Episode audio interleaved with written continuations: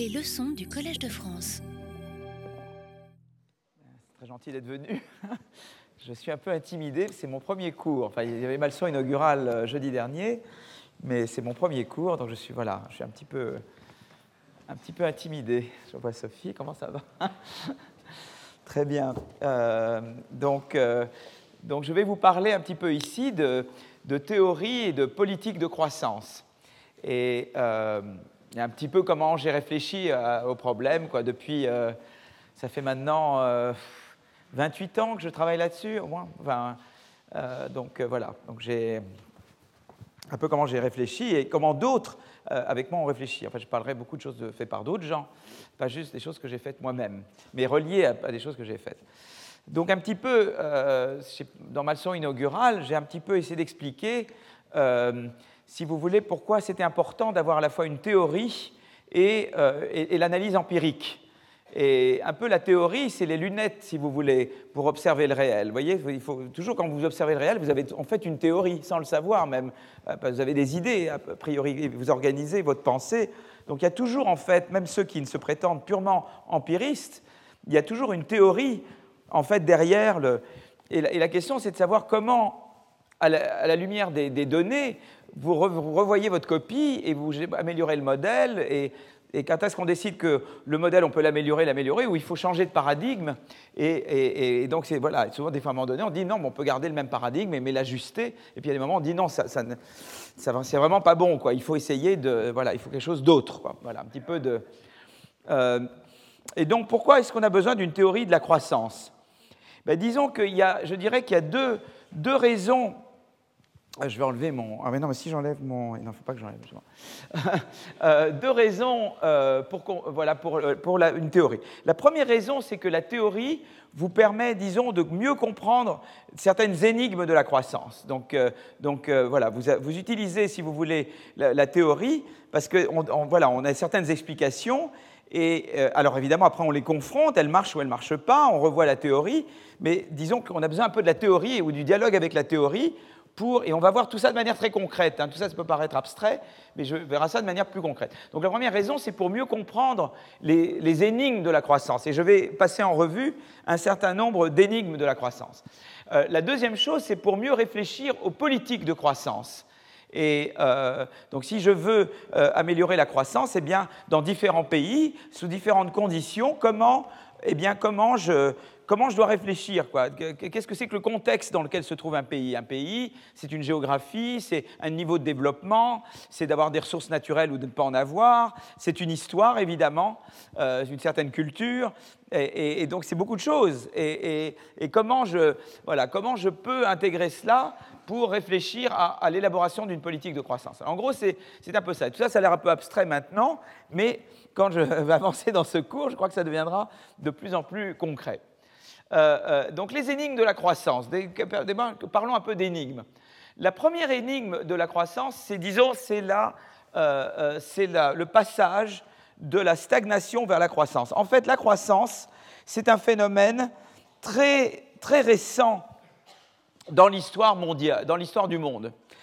il faut quand même que vous sachiez Euh, alors, il y a une manière, il y a une, manière de mesurer le PIB par, le, niveau de vie, c'est le PIB par tête, c'est la production par personne. Vous voyez, ça mesure. Alors évidemment, la production n'est pas distribuée de manière égale, donc c'est pas le. Donc on sait qu'il y a également les aspects de distribution. Il y a beaucoup d'autres indicateurs de développement, mais disons qu'il y en a un qui est quand même qui donne, qui dit des choses. C'est le PIB, le produit intérieur brut par personne, par habitant. Vous voyez euh, donc on sait quand même, voilà, ça vous donne un peu une idée du niveau de vie des gens. Ça donne une idée de ce qu'un pays peut s'offrir ou ne pas s'offrir. Vous voyez? Quand un pays a un fort PIB par tête, eh bien, il vit bien. C'est qu'on est, des gens aisés. Quand on a un faible PIB par tête, on est des gens un peu ric-rac. Voilà, on a du mal à s'offrir certaines choses. Euh, euh, ben, ce qui est très intéressant, c'est que si on regarde la croissance du PIB ou du PIB par tête, eh bien, on voit qu'en fait, euh, euh, eh bien, le, PIB, le niveau de PIB par tête était à peu près le même dans l'an 1000 que euh, l'an 1 après Jésus-Christ. Vous voyez, il n'y a pas eu de progrès, quoi. c'est extraordinaire. Le, monde, il s'est passé beaucoup de choses. Par exemple, la Chine été un pays de, de formidable invention. Eh bien, il ne se passe rien. Donc, c'est le même PIB de l'an 1 à l'an 1000. Et ensuite, si je regarde entre l'an 1000 et l'an 1820, vous voyez, à peu près les débuts du 19e siècle, la croissance du PIB par tête moyen sur les pays du monde, c'est de 1 19e par an. 1 19e par an, c'est 0,05, même pas. C'est un 19e, un 20e, c'est rien du tout, quoi. C'est vraiment une croissance très très négligeable. Et donc, ça veut dire qu'en fait, essentiellement, eh bien, le monde est en stagnation jusqu'à la révolution industrielle. Voyez et, ce qui est intéressant également, c'est que euh, la population est également relativement en stagnation. Il n'y a pas d'explosion démographique dans le monde avant l'industrialisation, ce qui est aussi un phénomène très intéressant. Et je, reparlerai de cela, je reparlerai de démographie, de Malthus, et on verra un peu le modèle malthusien, je vous l'expliquerai de manière la plus simple possible, pour essayer de rationaliser, de comprendre ce qu'a été cette longue période de stagnation. Et puis tout d'un coup, il se passe quelque chose d'extraordinaire, c'est que, eh bien, en Europe, et ça se passe en Europe, eh bien, il y a une étincelle qui se produit, et tout d'un coup, il se passe quelque chose qui s'appelle la croissance économique. Et, c'est très extraordinaire de comprendre pourquoi, et les gens ne sont pas encore d'accord entre eux, les historiens se bagarrent entre eux, d'essayer de comprendre pourquoi ça s'est passé euh, d'abord si tard, et, après tout, comme je vous le disais, les Chinois, ils avaient inventé le compas, ils avaient inventé la roue, ils avaient inventé plein plein de choses. Et il n'y a pas eu de révolution industrielle en Chine. C'est quand même très intéressant. Pourquoi en Europe? Donc c'est intéressant. Et pourquoi si tard? Donc, euh, euh, euh, donc, ça, c'est une question que je traiterai, de laquelle je parlerai pendant un de ces cours. D'accord? Donc ça, c'est une énigme. C'est-à-dire pourquoi tout d'un coup ça se passe à ce moment-là? Et la croissance accélère considérablement à partir du début du 19e, mais évidemment ça commence en Angleterre, suit tout de suite la France, et puis d'autres pays industriels, et puis les États-Unis ensuite. Et, euh, euh, en fait, si on regarde le taux de croissance, ce qu'on voit, c'est que regardez la croissance, ce que je vous disais à peu près, quoi. Ça, c'est le, le, taux de croissance du PIB par tête. Hein. Alors, je suis désolé, je vais m'excuser. Il y aura des transparents qui sont là en anglais, mais je vais tous les traduire je ne peux pas traduire les légendes, mais les textes seront entièrement traduits en français, et donc la semaine prochaine, tous mes transparents seront disponibles entièrement en français, sauf, pour les légendes des figures. Mais ça, je vais essayer de les faire traduire également. Hein, euh, donc la croissance du PIB par tête, ça, ça vient de Madison. le, monsieur qui est un monsieur très important, qui a vraiment essayé de quantifier la croissance sur des données historiques, c'est ce Madison. Voilà, c'est quelqu'un de très important. Il est vraiment la référence. Et vous voyez, regardez, la croissance du PIB entre l'an 0 et l'an 1000, c'est zéro, je ne la montre même pas. Entre 1000 et 1500, vous voyez, ça ne décolle pas, et ça ne décolle qu'à partir de 1820. Et ça, c'est la croissance mondiale. Alors, elle monte à 0,5, mais ça veut dire qu'en Angleterre, elle est beaucoup plus élevée que 0,5, parce que 0,5, c'est la moyenne entre l'Angleterre et le reste du monde, où il ne se passe rien encore, vous voyez? Donc, c'est extraordinaire ce qui se passe entre là et là, c'est une révolution. D'accord et, ça, à l'évidence, ça s'accélère. Pourquoi ça s'accélère là? Parce qu'entre 1870 et 1830, il y a d'autres pays qui s'industrialisent. D'abord la France, puis les États-Unis, etc.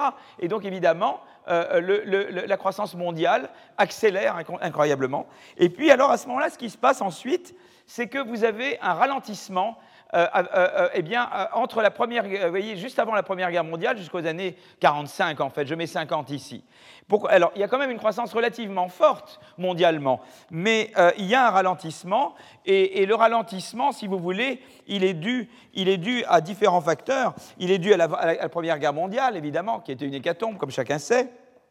Il est dû à la Grande Dépression, il est dû aux années, hein, à la crise de 29, évidemment, qui a eu des effets dévastateurs sur l'économie mondiale, et puis il est dû à la Deuxième Guerre mondiale. Donc, si vous voulez, l'effet cumulé. Mais ce qui est quand même remarquable, c'est que malgré cela, vous voyez, la croissance est quand même assez élevée mondialement.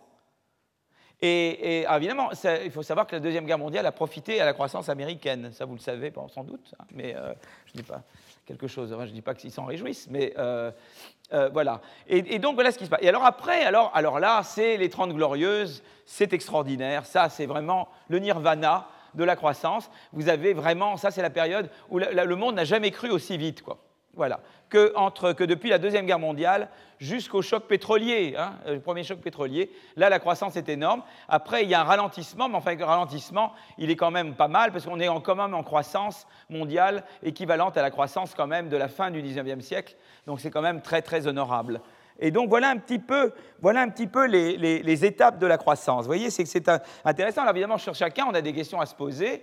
Pourquoi la croissance est quand même pas si basse depuis le choc pétrolier? Pourquoi euh, là ça a cru tellement? Et donc euh, voilà toutes les, questions qui sont posées par les évolutions historiques de la croissance mondiale. Vous voyez, c'est une chose euh, intéressante. Alors il y a des grosses controverses. Et bien moi l'économie, d'une manière générale, alors souvent on me reproche d'être un peu polémique, mais je trouve que c'est beaucoup plus rigolo l'économie quand il y a des controverses. Vous voyez ce que je veux dire? Sinon ça devient un peu ennuyeux.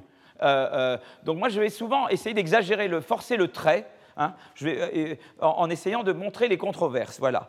Euh, euh, par exemple, si vous voulez, sur la révolution industrielle, on y reviendra, mais il y a une controverse très intéressante. Il y en a qui pensent que c'est simplement parce que tout d'un coup, il y avait beaucoup d'idées, la population augmente et, les gens ont des idées, et du coup, tout d'un coup, eh ben, il y a un effet boule de neige et la révolution industrielle commence. Un effet un peu mécaniste, si tu veux, un effet d'échelle. C'est-à-dire, eh ben, l'interaction des idées se passe sur une plus grande échelle et tout d'un coup, ça, ça déclenche la révolution industrielle. Il y en a d'autres qui pensent au contraire que ça a été quelque chose d'institutionnel, c'est-à-dire qu'effectivement, il y a eu des révolutions bourgeoises en Angleterre. D'abord, la, la Glorious Revolution, et puis ensuite, il y a eu la nôtre Hein, et que, évidemment, ces révolutions ont permis de libérer des forces, si vous voulez, qui ont permis notamment de développer l'entreprise. Et, ça, et que si vous voulez, la combinaison de ça, alors par exemple, j'ai un ami qui s'appelle Mokir, M-O-K-Y-R, mais je reviendrai sur. C'est un auteur passionnant, et je vous donnerai des références parce que je vous encourage beaucoup à lire les historiens de la croissance. Et Joël Mokir est quelqu'un de tout à fait passionnant.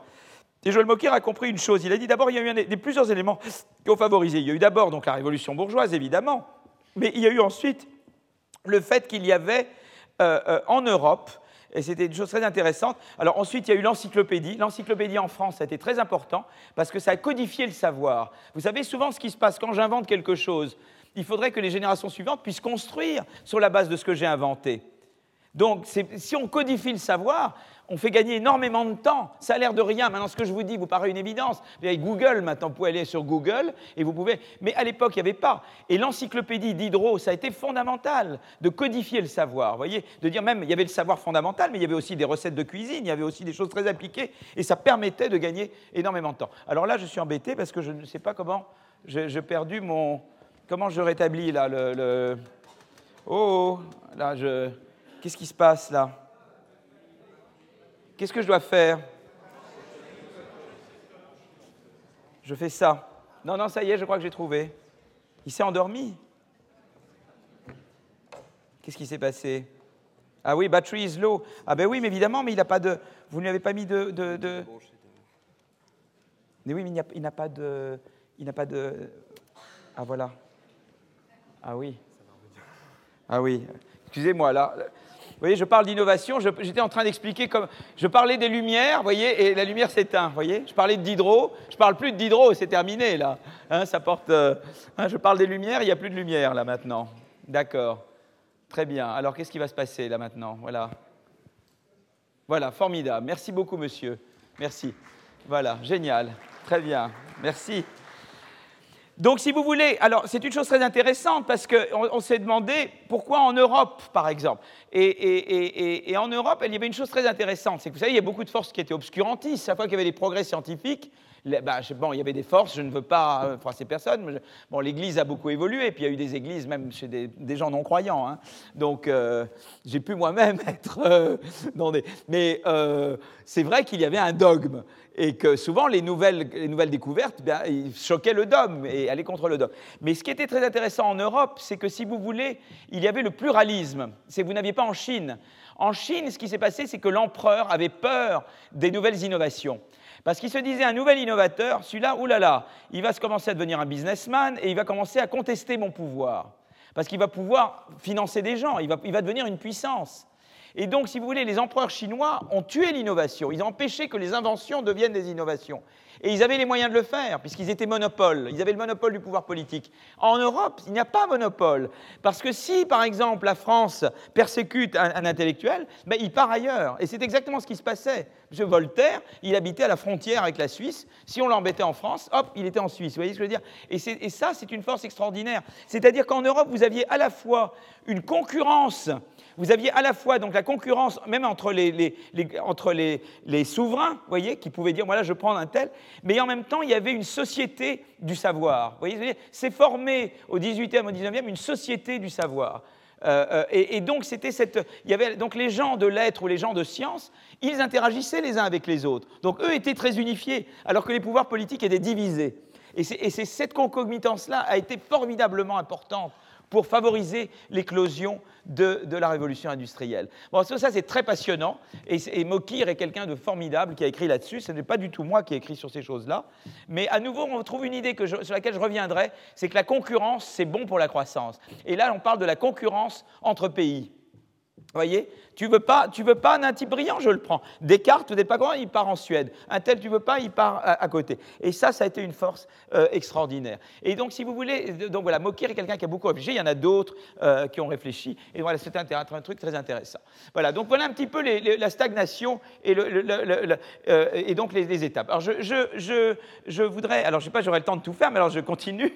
une autre énigme, c'est ce que j'appelle la club convergence. Alors, la club convergence, ça veut dire quoi?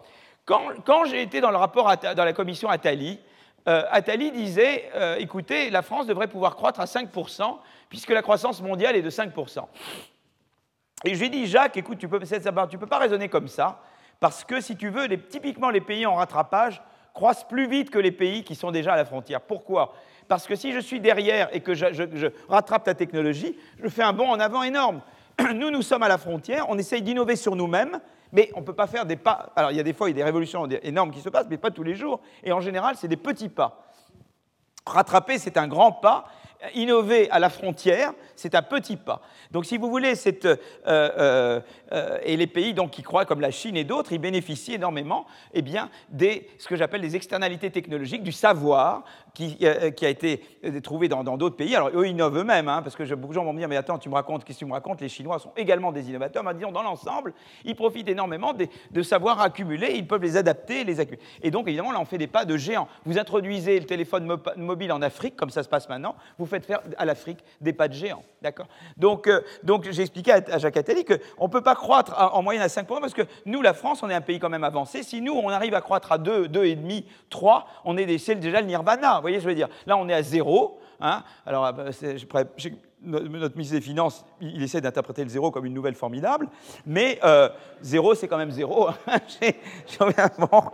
mais, euh, mais donc, euh, mais voilà, même si on arrive à 2, on est déjà des, as, quoi. On est des, on est des dieux. Si on arrive à 2%, aïe, aïe, aïe. Donc, euh, c'est génial. 5, ça me paraît déjà, voilà, c'est pas possible parce qu'on ne peut pas faire aussi bien que les pays. Nous avons les, inconvénients de nos avantages. Nous sommes un pays avancé. Et donc, comme on est un pays avancé, on ne peut pas croître aussi vite qu'un pays. Donc, ça, c'est l'idée de la convergence, d'accord? Typiquement, si je regarde, alors, là, j'ai fait une figure un petit peu de travers, mais c'est pas grave.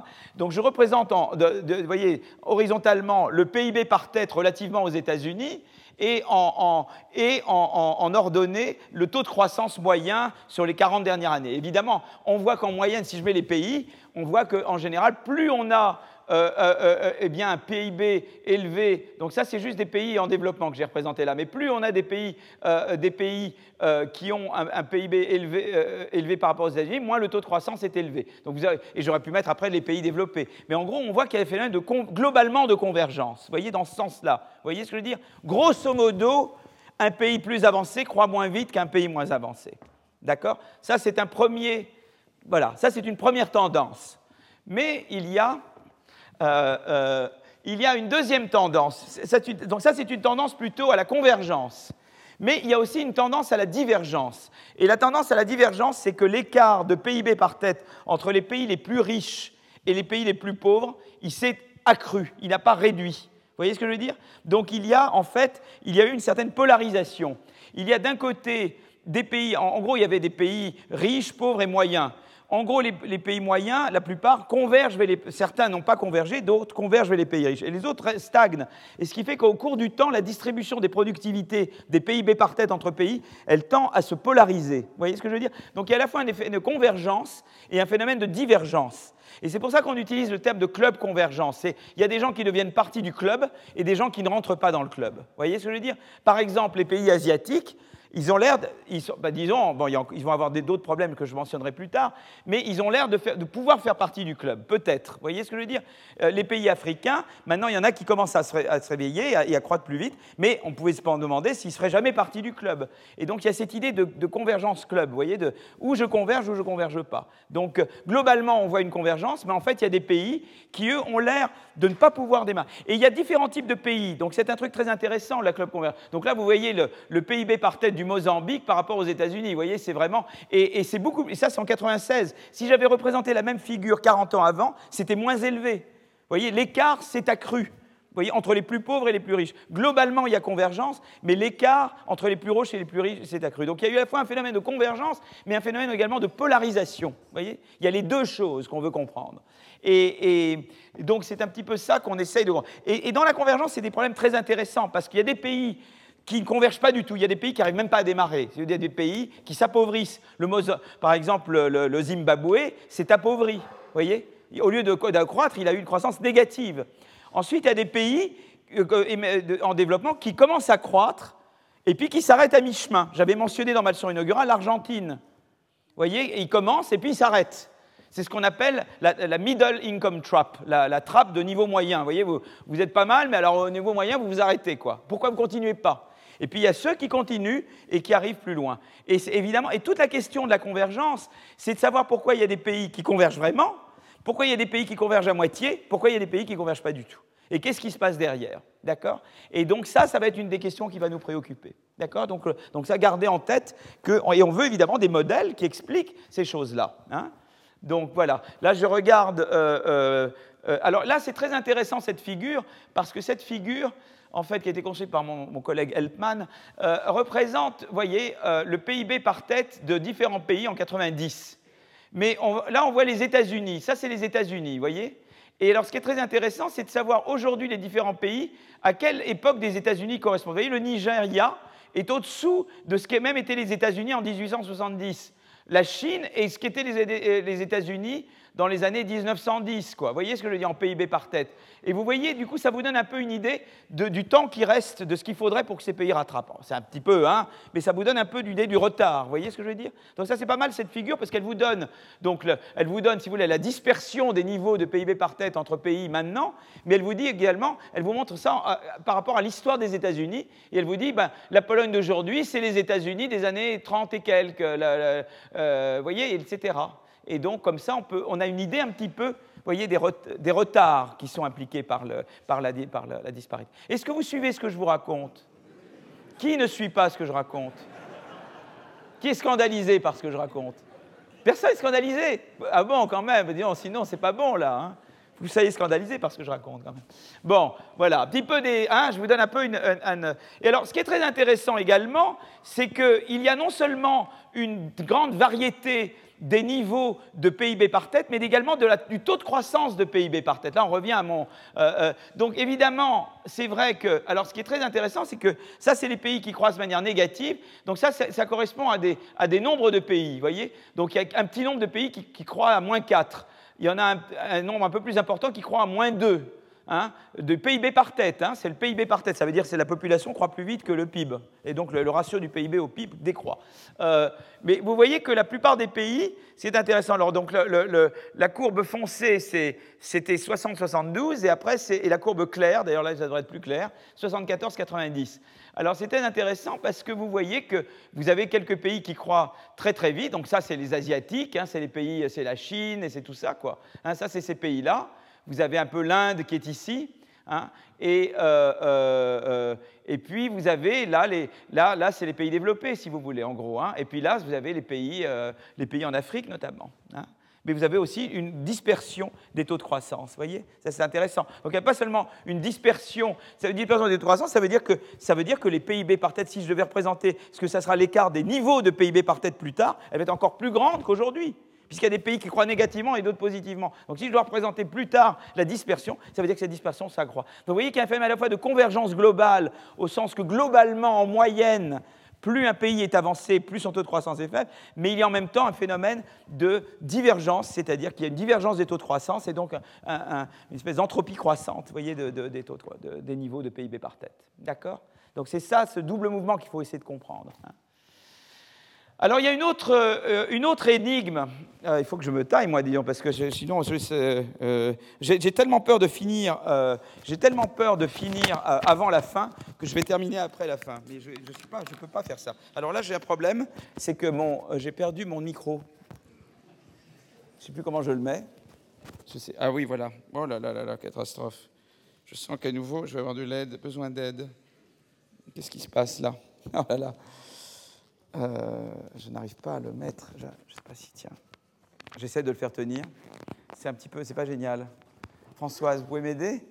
Je vous présente Françoise qui, voilà, sans qui je ne pourrais rien faire. Voilà, qui est formidable. Comment on fait pour Alors, voilà. Est-ce que vous arrivez? Si vous n'arrivez pas, je n'arrive pas. Forcément. Vous arrivez? Vous arrivez à me le mettre? Parce que là, il était. Françoise s'en va. Françoise s'en va. Françoise, merci. Mille fois. C'est bon là? Oui, je fais des, faux mouvements. Merci, monsieur. Alors, le, donc l'énigme sur la pauvreté, c'est la suivante. C'est que, en fait, si vous voulez, c'est plus qu'une énigme, disons, c'est un fait, c'est pas très surprenant. Mais il y a eu un petit peu en économie, euh, euh, et là aussi il y a des controverses. Si vous voulez, vous avez des économistes qui disent, voilà, on doit aller comprendre, et ils ont raison, on ne regardait pas assez ce qui se passait au niveau très micro, c'est-à-dire aller au niveau des villages, comment vivent les gens dans les villages, comment ils réagissent quand vous donnez de l'aide euh, sous telle forme ou sous telle forme. Euh, euh, voilà, et ça, c'était ce que Duflo a fait beaucoup avec Banerjee et Mecremer, etc. J'en parlais dans la leçon inaugurale. Et je crois que c'est très important de comprendre comment les gens réagissent à par exemple, vous introduisez du microcrédit, quel usage ils vont faire du microcrédit, qu'est-ce que ça permet de faire, qu'est-ce que ça permet pas de faire, et de voir à ce niveau-là. Et comment on peut aider les gens à, disons, à survivre leur, état de pauvreté? Euh, et, je crois que dans tout ça, ces travaux ont été très très importants. Mais euh, moi, là où j'ai une divergence avec eux, c'est que je considère que ce qu'ils font, c'est très important pour comprendre la pauvreté et aider les pauvres à survivre, mais ce n'est pas, il ne contribue pas vraiment à expliquer comment on peut sortir de la pauvreté.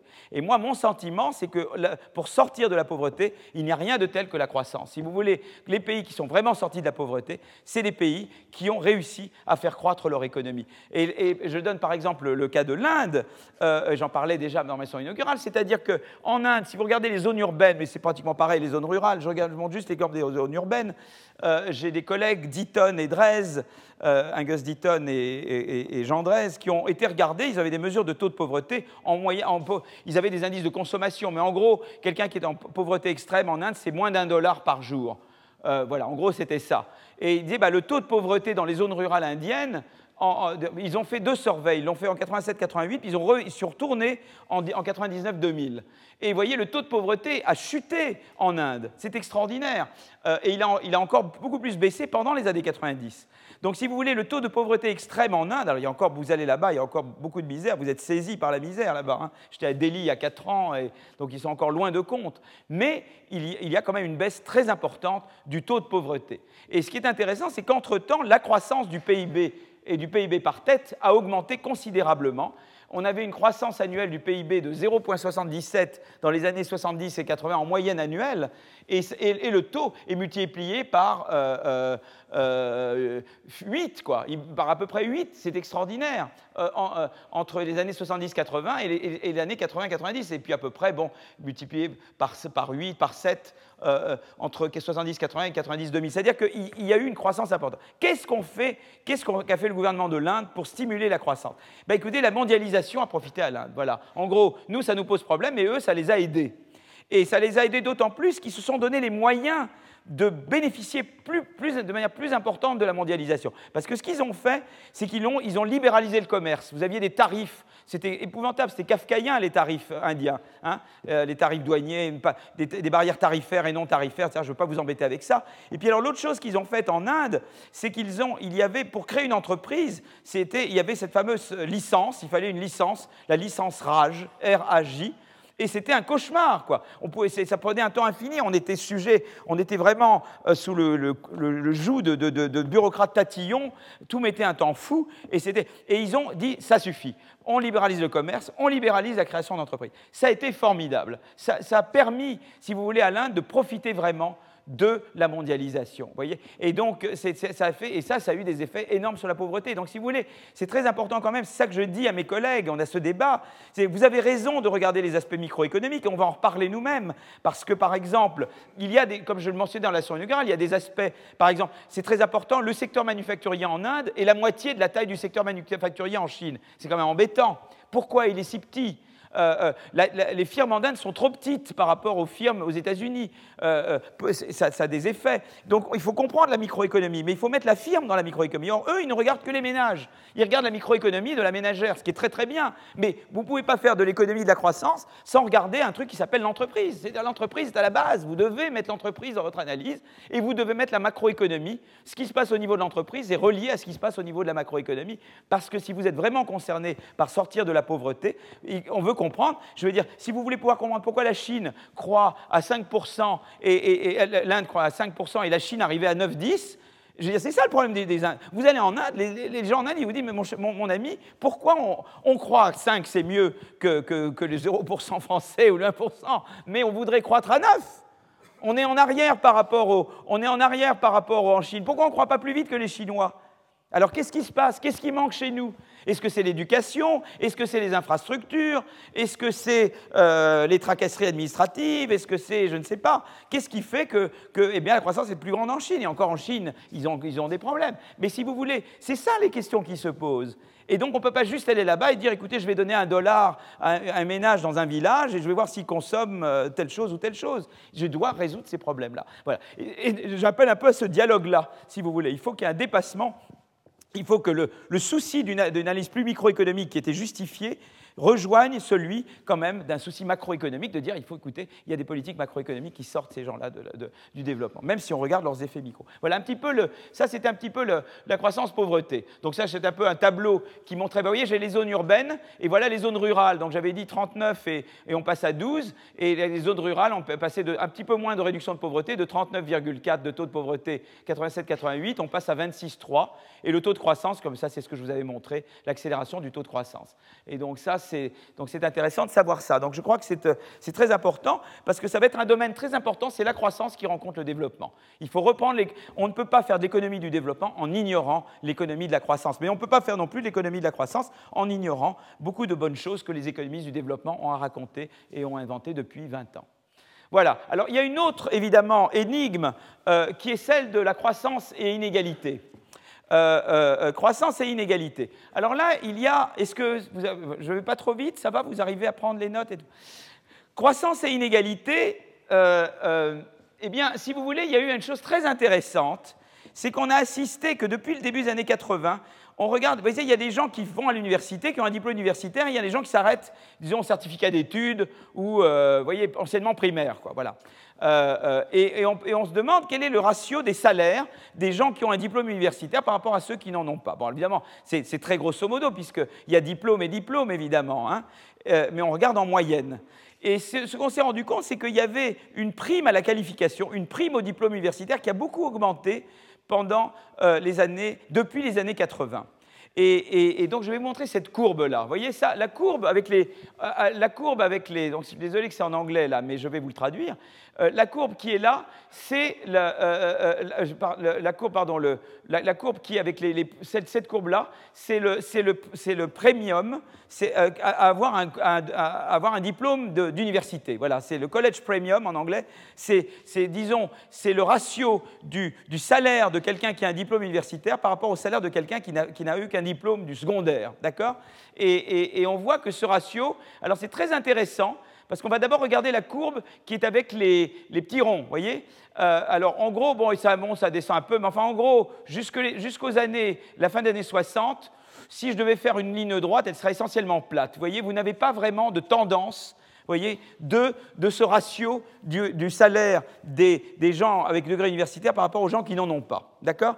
Et alors, un truc, il se passe un truc très intéressant, c'est qu'à partir de la fin des années 70, euh, des années 60, début des années 70, ce ratio baisse, vous voyez, hop, jusqu'aux années 80. Et après, il se met à augmenter énormément. Alors c'est très intéressant, ça. Pourquoi cette baisse d'abord et cette augmentée après? Je vais revenir là-dessus.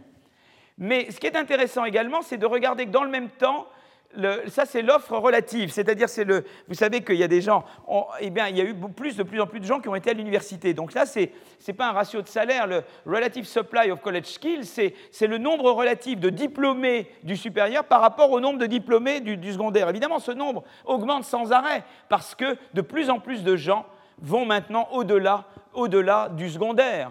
Alors, ils peuvent faire des BTS, ils peuvent faire de, premier cycle et s'arrêter là, aller au deuxième cycle. Donc, ça s'est continué. Vous voyez, il y a un mouvement vers quand même aller vers l'éducation supérieure. Et, mais c'est intéressant que si vous voulez, euh, euh, et donc c'est très intéressant, ça, ça pose plein de questions intéressantes. Alors, quelles questions intéressantes ça pose? D'abord, pourquoi ça se met à chuter là? Eh bien là, c'est très intéressant Qu'est-ce qui se passe en 71 Est-ce que quelqu'un... Oui, je suis censé que je ne peux pas faire ce genre de choses ici. Hein. Je dois faire un cours magistral. Donc je vais me poser la question à moi-même. Je sais que je suis habitué dans les classes, vous savez, je peux, à, faire dialoguer mes élèves. Mais là, je dois m'habituer à dialoguer avec moi-même. Bon, euh, alors donc, ce qui se passe, c'est la chose suivante. Il y a, il y a un phénomène très intéressant en 60, au début des années 70. Il y a le, les phénomènes, le baby boom qui arrivent sur le marché du travail. Vous voyez, en 1945, comme vous le savez, dans tous les pays développés, on s'est mis à faire beaucoup d'enfants.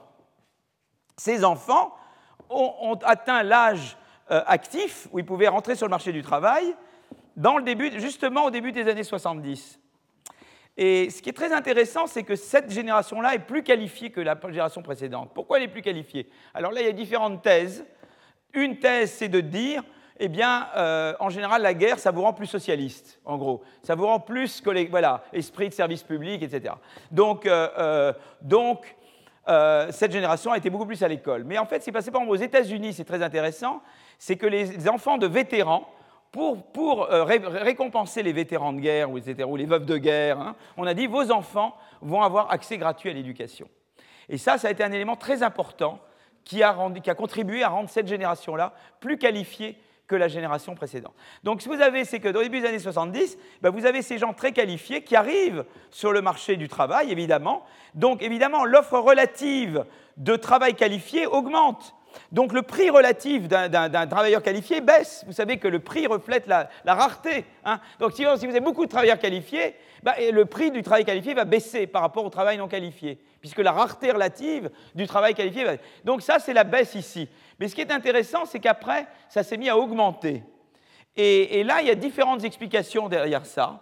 Une, c'est de dire qu'il y a eu un changement technique biaisé, c'est-à-dire qu'il y a eu une accélération technologique, ça peut être la révolution des technologies de l'information et de la communication, qui a, en fait demandé beaucoup plus d'utilisation de gens qualifiés. C'est-à-dire qu'il y a eu, c'est vrai que l'offre a augmenté de gens qualifiés, mais tout d'un coup, la demande pour des qualifications, elle a augmenté encore beaucoup plus vite, parce parce qu'il y a eu cette révolution d'éthique, et euh, euh, et quand il y a la révolution d'éthique, eh ben on a besoin de gens qualifiés pour installer des ordinateurs partout, pour, pour modifier les banques. Maintenant, on réorganise le système bancaire, on organise tous les secteurs sont maintenant, euh, vous voyez, on a réorganisé la grande distribution. Donc pour ça, pour réorganiser ça, il vous faut des gens très très qualifiés. Donc il y a tout d'un coup une demande de qualification. C'est ce qu'on appelle une vague technologique. Quand une vague se diffuse, il y a des moments d'accélération et, typiquement, ça met de la demande sur le travail qualifié. Donc voilà, ça c'est le genre de théorie que les gens ont. Et c'est ça qui est intéressant parce qu'on aurait pu dire comment se fait-il que, le, salaire relatif des qualifiés par bon se mette à augmenter tellement vite alors que l'offre de travail qualifié, elle, continue à augmenter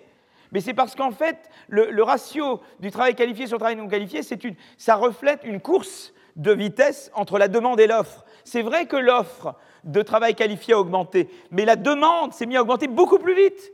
Ce qui fait que vous voyez, c'est ça qui a fait que finalement c'est la demande qui l'a emporté. Alors il y a un phénomène à ça qui s'ajoute, c'est qu'aux États-Unis, malheureusement à cause des frais universitaires qui deviennent exorbitants, eh bien, il y a une espèce de ralentissement dans, la croissance de, l'offre de travail qualifié. Moins de gens deviennent très qualifiés parce que ça coûte trop cher. Bon, ça, c'est un problème américain. Et donc voilà un petit peu. Vous voyez les énigmes qu'on peut résoudre. Et donc c'est tout le rapport entre euh, eh bien, croissance et inégalité. Vous voyez comment la, la, croissance génère des inégalités, elle peut réduire, elle peut les augmenter. Vous voyez, voyez un petit peu comment, comment ça marche. Donc ça, ça a été tout cette énigme de l'évolution de, de, Ça, ça atteint l'inégalité au sens large. Alors il y a une autre type d'inégalité, et ça j'en ai parlé la dernière fois euh, euh, à ma leçon inaugurale, c'est l'inégalité extrême. Il y a la, une des mesures d'inégalité, c'est la part dans le revenu des 1% les plus riches. Voilà. Et ça, c'est une mesure d'inégalité. Et c'est vrai que cette mesure qui est représentée en rouge, elle, elle s'est accélérée également euh, depuis les années 80. Et, mais cette mesure-là, c'est différent. Elle, elle s'est accélérée partout, même dans des pays où des mesures plus larges d'inégalité n'ont pas augmenté, comme la Suède par exemple. Et là, euh, je reviendrai là-dessus, mais je vous expliquerai que ça a à voir avec l'innovation. Ce n'est pas entièrement l'innovation, mais vous voyez, l'innovation qui est mesurée par le nombre de brevets par habitant a suivi une évolution très parallèle à celle du top 1%.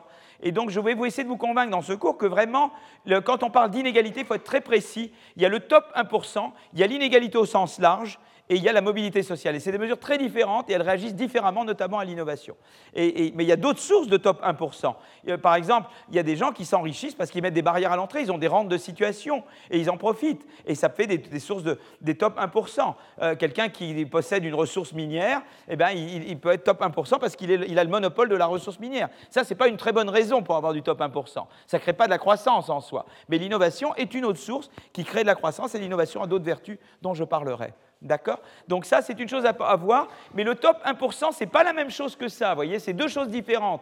Ce n'est pas que l'un va avec l'autre forcément.